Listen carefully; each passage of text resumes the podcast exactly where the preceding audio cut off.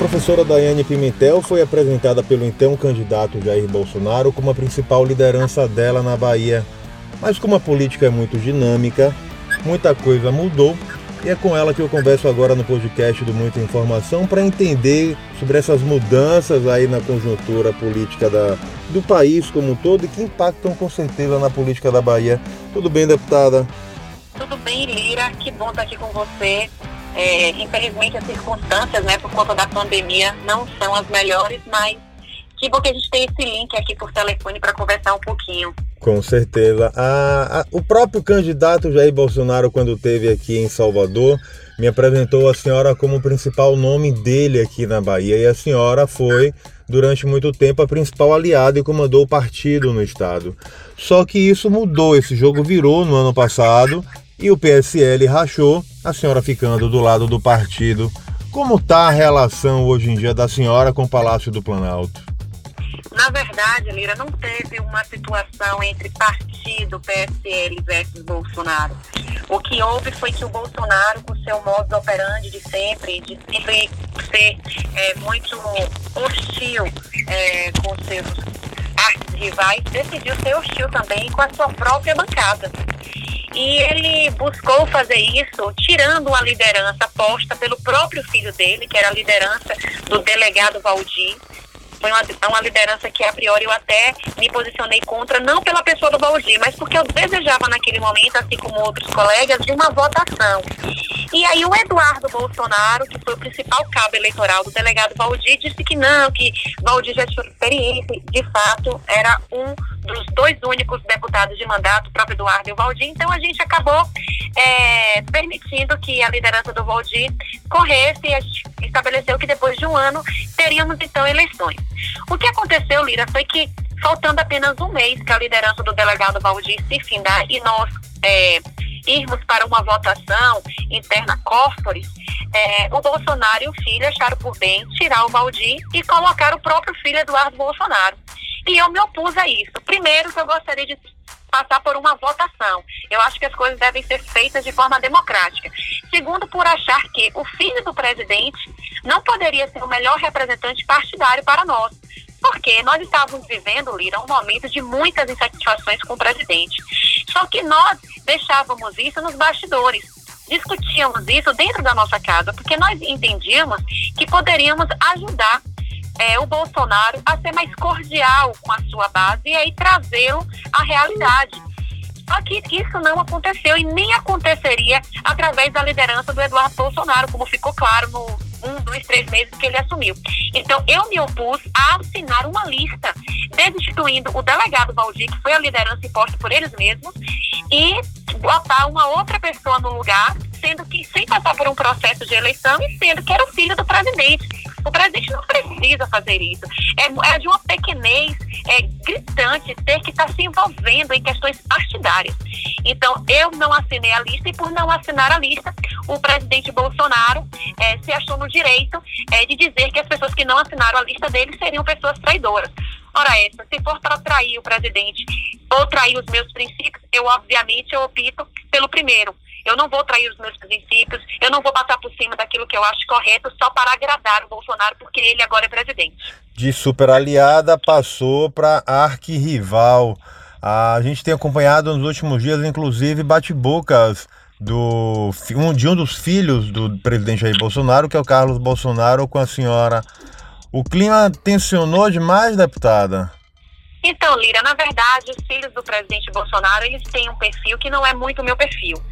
É, eu gosto de fazer confrontos, sim, de, principalmente confrontos ideológicos. Mas eu gosto de fazer isso é, através das comissões, no campo das ideias. Eu sempre critiquei pessoas depois dessas pessoas estarem enxugadas e condenadas. É o caso, por exemplo, de Lula. Eu não abria minha boca por aí para dizer que Lula era ladrão ou não, sem antes passar por um julgamento técnico que, obviamente, não passaria por mim, mas pelos juristas. Então, assim, e sempre atacando as ideias. Né? O Lula, Lula foi a mesma coisa. Ele fez toda aquela propaganda de que iria pelo caminho e depois do poder acabou seguindo outro. E eu, como já tinha sido eleitora dele, eu me sentia super confortável de poder exigir e de poder me manifestar e até de me revoltar. A mesma coisa eu faço com o Bolsonaro. Inclusive, na minha campanha eu dizia muito isso.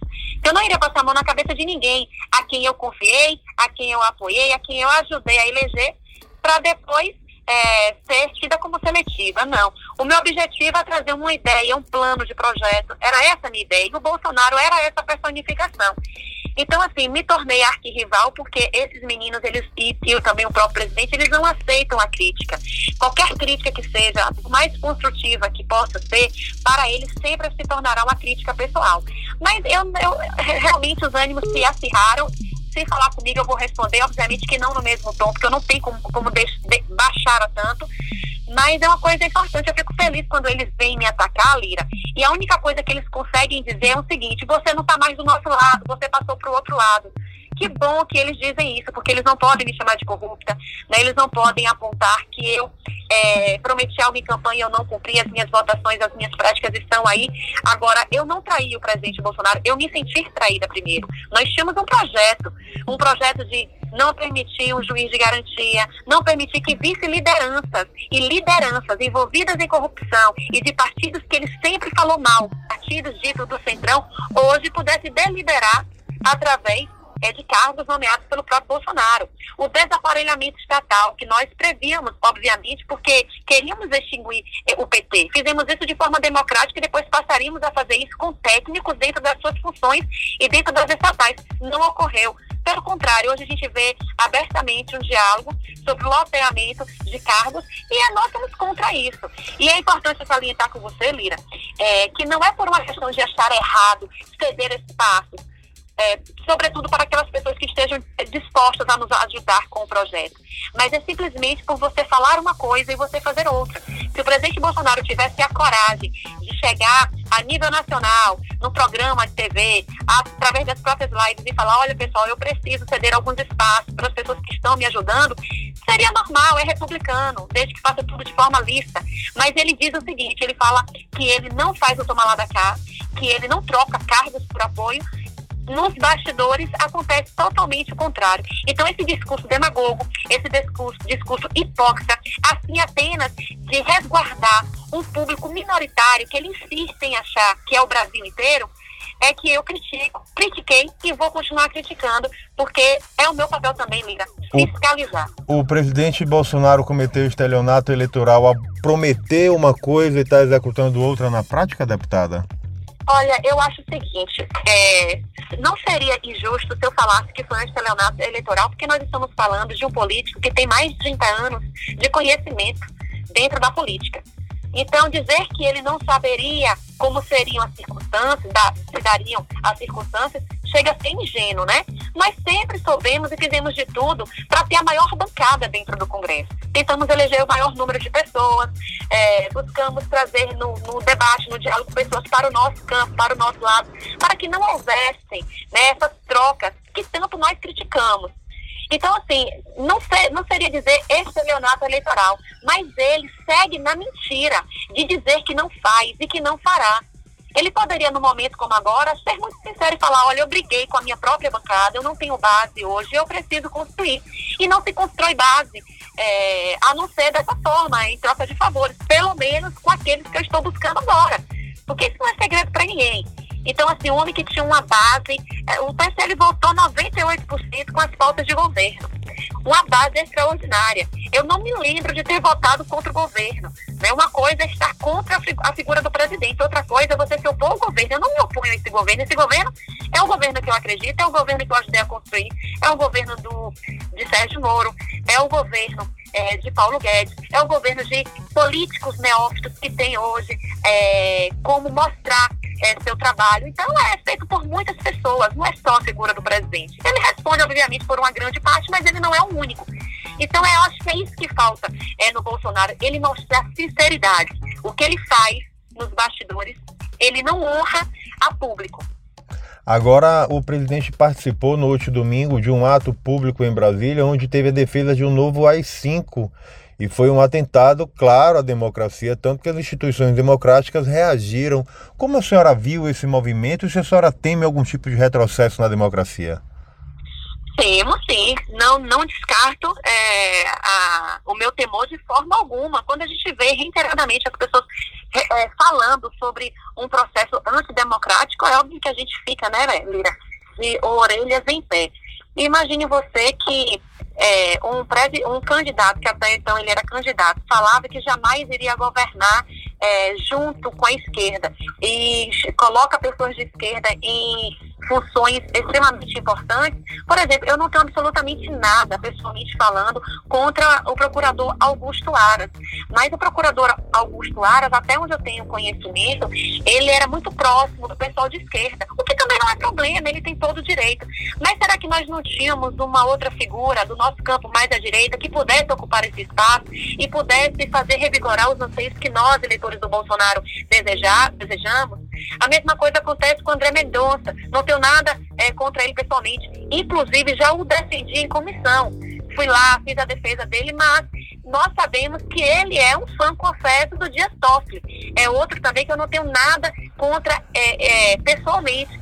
Mas são pessoas que a gente sempre é, definiu como pessoas mais voltadas à esquerda, de relacionamento, o que é normal, é, com o pessoal, o pessoal da esquerda. Então, eu acredito que era o momento de nós ocuparmos esse espaço, Lira, com pessoas que nos ajudaram. Outro exemplo que eu vou te dar pode até parecer esdrúxulo, mas não é. A Bahia tem 417 municípios. Eu fui votada em todos esses municípios técnicos, Lira, eu falo em técnicos, pessoas extremamente capacitadas que ajudaram o Bolsonaro e acreditaram que teriam uma oportunidade neste governo. E essas pessoas não têm. Essas pessoas não têm acesso ao Palácio do Planalto, essas pessoas não têm acesso ao, ao presidente Bolsonaro.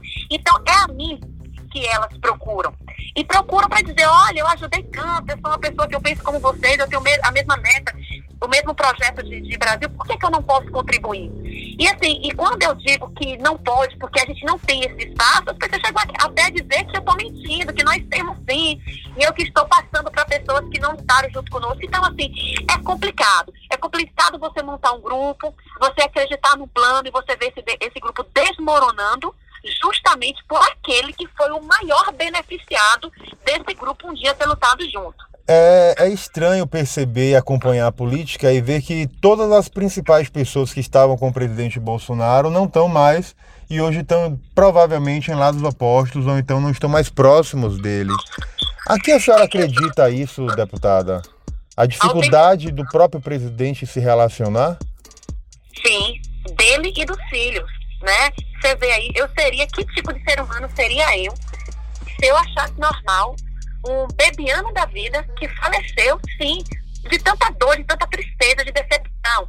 Obviamente que não, não de forma é, fisiológica, mas isso leva a pessoa a, a ter um infarto, a ter estresse. Uma pessoa que foi o braço direito de Bolsonaro, uma pessoa que eu convivi, que eu vi tudo que fez pelo presidente, que, que faleceu levando para o túmulo tudo que ele sabia. É, como ele mesmo salientou, não, ele não teria por que é, falar do que ele sabia, porque é questões de ética dele. E você vê que tipo de ser humano é esse, que tanto ajudou, que tanto acreditou e que levou essa bola nas costas simplesmente por ciúmes dos filhos, por, por dizer a verdade. Eu me lembro quando o Gustavo Bebiano, é, no início, é, quando, logo quando o presidente Bolsonaro foi eleito, ele confidenciou a mim que o presidente estava pensando na possibilidade de colocar o filho, o Carlos, o vereador Carlos Bolsonaro, como ministro. É, se eu não me engano, é, é, em relação à, à, comunicação. E aí o Gustavo tinha me dito que conversou com o presidente dizendo que é, é, era um absurdo uma coisa dessa. Ele mal tinha sido eleito, ele colocar é, um filho no cargo de ministro. Então, assim, é, falar essas verdades dói, dói, dói demais para eles. E aí eles, eles que são tidos como paladinos da moral, eles não aguentam, eles poderiam falar, não, pensei mesmo na possibilidade, mas voltei, não acho correto. Pelo contrário, eles mentem, eles enganam, eles revertem a história, investem os fatos. E isso é muito difícil de se trabalhar. Então, esse temperamento, que já era difícil, todo mundo sabia. Só que antes o Bolsonaro não se voltava contra nós porque éramos peça-chave para ele. Mas imagine você, Lira, que eu rodei essa Bahia inteira, gastando do meu próprio bolso, confrontando a esquerda, enfrentando a esquerda, confrontando inimigos, arrumei um monte de inimigos, defendendo o presidente Bolsonaro, que na época era apenas um deputado, com 2% a nível nacional. Fiz palestras, dei entrevistas, rodei tudo para chegar nesse momento agora ele simplesmente achar que eu sou uma traidora porque eu não concordo com ele. Então, se, ele não, se eu não posso discordar dele, eu prefiro estar muito afastada dele, porque eu quero somar, eu quero contribuir, eu não, eu quero confrontar nos momentos devidos, eu não quero ser uma capacho. Quem conhece meu perfil sabe que eu sou uma mulher de coragem. Podem me faltar bons adjetivos e podem me sobrar adjetivos ruins, mas eu não dispenso a coragem. Eu sou corajosa, eu sou uma moça honesta, eu sou uma pessoa que leva a, a vida pública muito a sério. Eu tenho uma criança de 4 anos de idade que passou todo esse período me vendo sair de casa, passa 3, 4 dias fora, lutando pelos nossos ideais. Faço isso é, trabalhando, nunca faltei uma semana é, no Congresso Nacional. Já fui trabalhar de atestado na mão, então eu levo com muita responsabilidade. E eu, obviamente, quero entender que eu estou dentro de uma política onde eu posso mostrar o meu ponto de vista sem ser chamada de traidora, porque eu estou defendendo justamente aquilo que eu tanto apostei em campanha. Agora, a senhora também já ensaiou lançar uma candidatura em Feira de Santana. Diante do cenário atual, a sua candidatura está mantida? Como a senhora avalia o jogo hoje em feira? Quando as pessoas diziam que na política a gente não comanda o próprio nariz, eu, né, afrontosa como eu sou, gostava muito de discordar. Mas hoje eu vejo que em parte tem muito isso. É, na verdade, a, a, o apelo ao meu nome como pré-candidata, Lira, surgiu dos próprios pré-candidatos que querem uma liderança, sabe? É, do grupo do PSL Feira de Santana, dos grupos PSL pelo Estado da Bahia. Eles, eles acham que eu tenho esse potencial de fazer uma uma corrida justa, equilibrada, ter chances de vencer e conseguir uma prefeitura para o nosso partido. Então foi mais um apelo mesmo do grupo. Mas esse, muito... esse jogo era muito favorável se a senhora tivesse ainda aliada ao presidente Bolsonaro.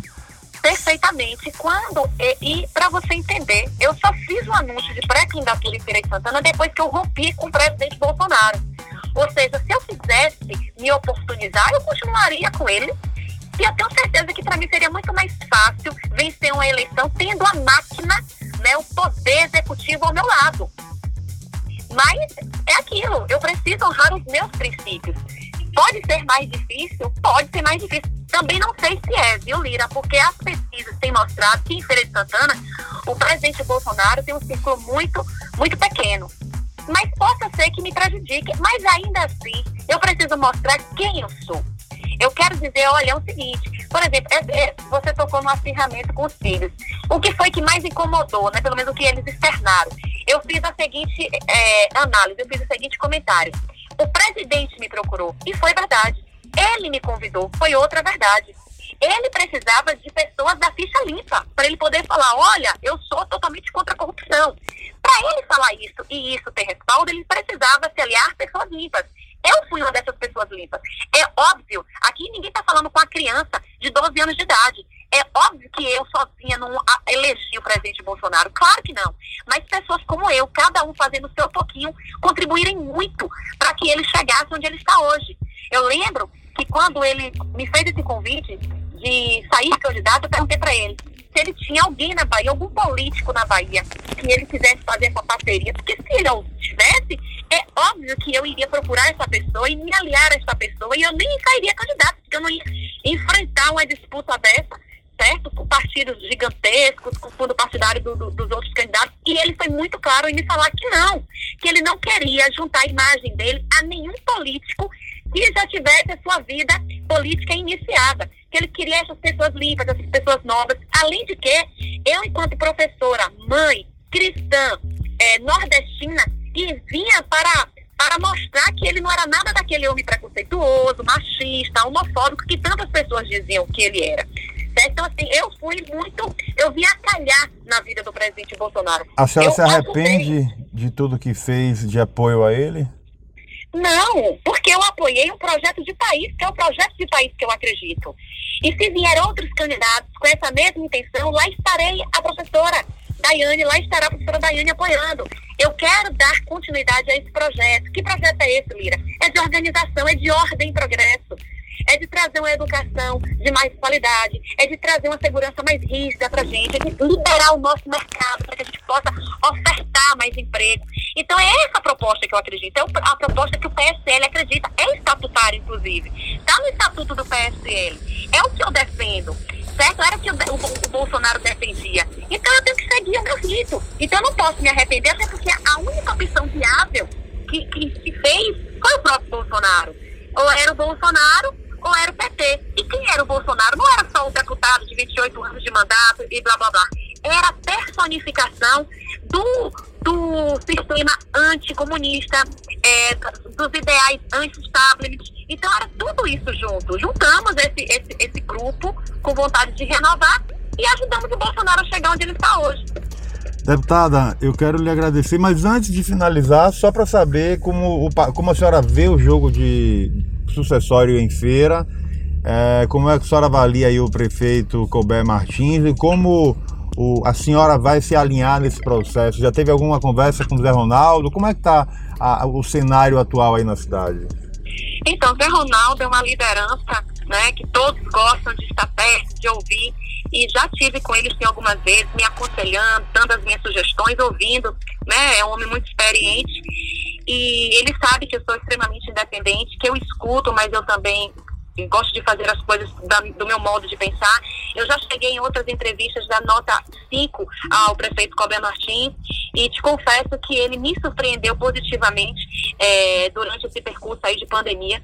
Eu, eu jamais iria é, é, me burlar de falar isso é, é provavelmente o concorrente meu, é o meu concorrente, provavelmente meu concorrente, mas eu não posso deixar de externar aqui que eu estou vendo um trabalho muito bom por parte do prefeito Colbert Martins de Freire Santana em relação a essa crise, bem como eu vejo o ACM Neto também com um trabalho maravilhoso e o próprio governador da Bahia tem sido muito é, muito firme, é, trabalhando sempre juntos e buscando fazer o melhor pela nossa sociedade. O jogo, então, assim, o jogo hoje é para a senhora assumir uma vice de Colbert Martins em feira ou a senhora lança sua candidatura de qualquer jeito? Até para manter minha... o nome em evidência para 2022. Exatamente, esse é o nosso projeto, né? Mostrar à população de Feira de Santana que, pelo menos nesse primeiro turno, eles têm uma opção diferente né? Então, ajudar os nossos pré-candidatos a vereadores a ter uma liderança para seguir, porque isso é muito importante, ajuda a puxar voto. Então, nós temos estrutura, Lira, nós temos tempo de televisão. Então, a gente pode aproveitar isso para levar os nossos projetos, os nossos planos. E aí, o resultado vai vir como Deus e a população achar mais viável. Mas eu encerro sim te dizendo que eu sou pré-candidato em Feira de Santana. E a política é assim, né? A gente vai se arrumando de acordo às etapas que nós vamos vencendo. E hoje essa é a minha posição. Deputada, quero agradecer a participação da senhora no podcast do Muita Informação, falar que o portal está à disposição e o que tiver de novidade nos acione. Lira, muito obrigada pelo espaço, estou aqui à tua disposição, certo? E vamos continuar fazendo o nosso trabalho. Eu daqui, você daí, você informando, eu fiscalizando. E se Deus quiser, o nosso futuro vai ser melhor do que o que nós imaginamos hoje. Com certeza. Muito obrigada. Obrigado, deputada. Beijo. Siga a gente nas nossas redes sociais e até o próximo podcast.